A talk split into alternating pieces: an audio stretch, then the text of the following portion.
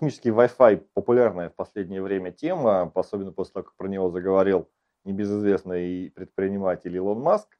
А, но реально все придумали до него, и первые попытки, первые идеи обеспечить устойчивой связью с, через космос были еще во времена 90-х годов. Была там компания Iridium, даже Microsoft в свое время замахивался на такую цель.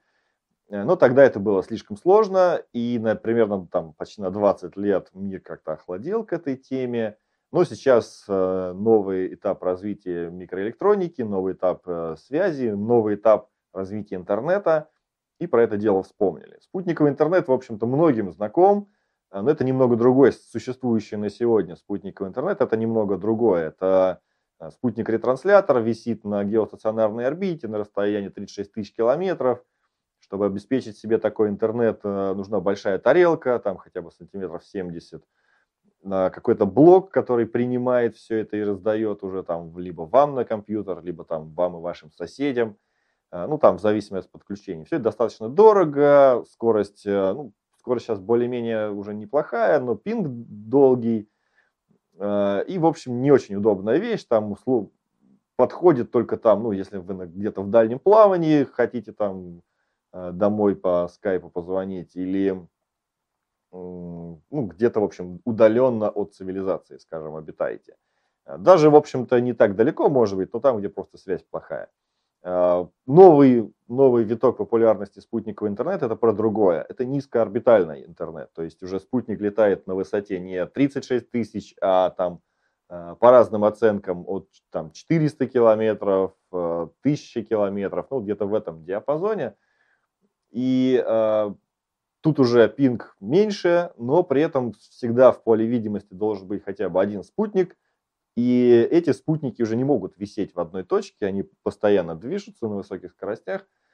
И там через все небо он на такой скорости пролетает, ну там минут за 5-10. Вот. И то есть пока он летит, если вы хотите постоянно пользоваться интернетом, в это время он должен какое-то время обеспечивать вам связь, потом перекинуть эту задачу на другой спутник, который тоже пролетает в это время. Э, и это, в общем, гораздо сложнее технически, и главное, спутников должно быть намного больше. Вот у, Ирид, у Иридиума сейчас около 100 спутников, но он больше телефонией занимается, хотя и там низкоскоростной интернет тоже может предоставить, но довольно дорогой. Э, вот новая идея пошла где-то года три, наверное, или четыре назад – появился проект сначала OneWeb, они так назывались. Туда много кто вошел, а, и там существующие лидеры космической связи, и новички, а, и Qualcomm, производитель чипов, а, Virgin Galactic, кто ракету делает, вплоть до того, что даже Pepsi туда, о не Pepsi, вру, Coca-Cola туда вошла, в этот консорциум с идеей запустить низкоорбитальный аппарат. Сначала они сказали, им нужно 700 спутников – Потом пересчитали, у них уже получилось 2000 спутников. И сейчас что-то у них там уже до 4000 спутников доходят. Они у Роскосмоса 30 ракет уже э, предзаказали для запуска всего этого добра э, в космос. Сейчас готовятся как раз начать производить эти спутники. Airbus производить их будет. То есть здесь про Маска вообще речь не идет. Здесь Роскосмос запускает, Airbus э, строит спутники, и те Роскосмос умеет запускать, Airbus умеет строить спутники, и сомнения в компетенции там, тех людей, которые все это затеяли, в общем-то, не возникает. Если там про Маска еще кто-то что-то может говорить, э, то здесь все началось до Маска. Но Маск быстро понял, что эта тема перспективная, что здесь действительно может быть много денег. Э, и то же самое объявил, что да, тоже хочу. Э, он уже закооперировался с Гуглом. Google там еще венчурный фонд какой-то, не помню сейчас – порядка миллиарда долларов ему на это дело выделили, и вот он тоже начал разрабатывать свои спутники, уже там первые летные испытания проводит. А, в чем подвох? Это не будет Wi-Fi космический, то есть не так вышел на улицу, там подключился и все, у меня постоянный, а, постоянная связь с миром, попробуй поймай Роскомнадзор. Нет, все будет не так.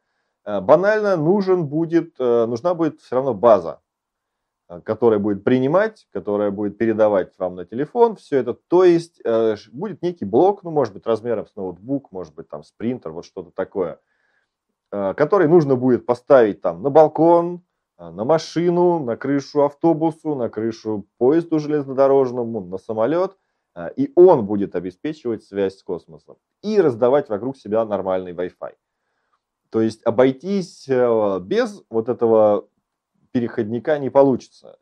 Законы физики не позволят просто-напросто, э, по крайней мере сейчас, потом вдруг что-нибудь там изобретут. Но пока это потребует этого дела, и э, с ним, вот с этим блоком, все будет нормально. Но если, например, э, кто-то надеется получить полностью независимый канал связи, э, легко там тот же самый Роскомнадзор скажет, что окей, покупайте, но регистрируйте там. Или там мы там поставим какой-нибудь чип, который будет там контролировать все, что вы делаете. И только после этого вы будете иметь право купить этот блок и пользоваться им.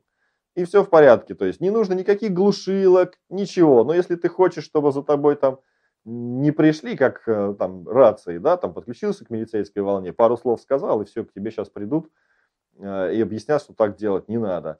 Э, будет примерно то же самое, то есть обойти все, то есть заблокировать или каким-то образом внедриться в, этот, в эту систему государство все равно сможет. И я уверен, что так захочет сделать не только российское государство, Э, поэтому относиться к этому как к некому там дару с небес все-таки не стоит. Э, здесь техника, она потребует определенных ограничений.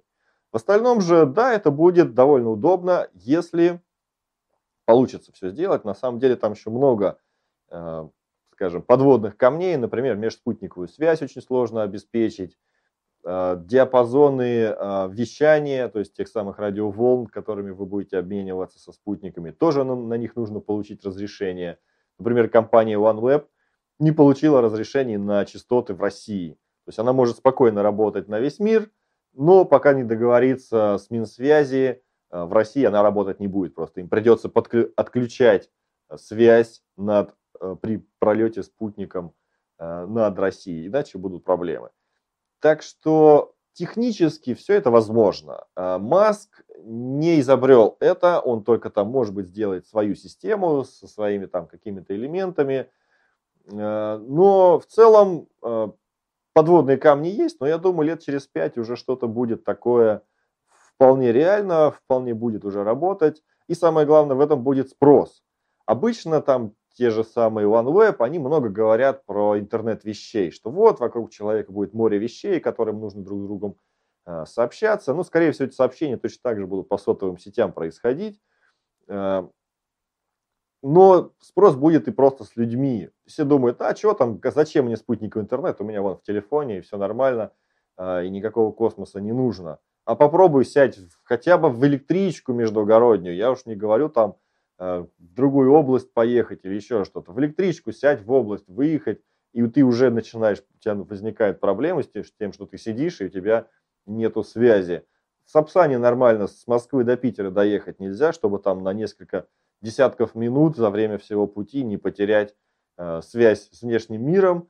И вот в таких местах ставим на крышу Сапсану вот такой блок, ставим там на самолет, но опять-таки куда угодно, на любое движущееся транспортное средство, и все, можно спокойно, э, спрос, и пользователи будут этим пользоваться, этим Wi-Fi, этой связью, и заработать на этом все-таки можно, то есть это действительно перспективная вещь, э, но пока много технических проблем впереди, еще я не обо всем даже рассказал, но я думаю, это не, там нет никаких фундаментальных препятствий, так что, в общем, все реально.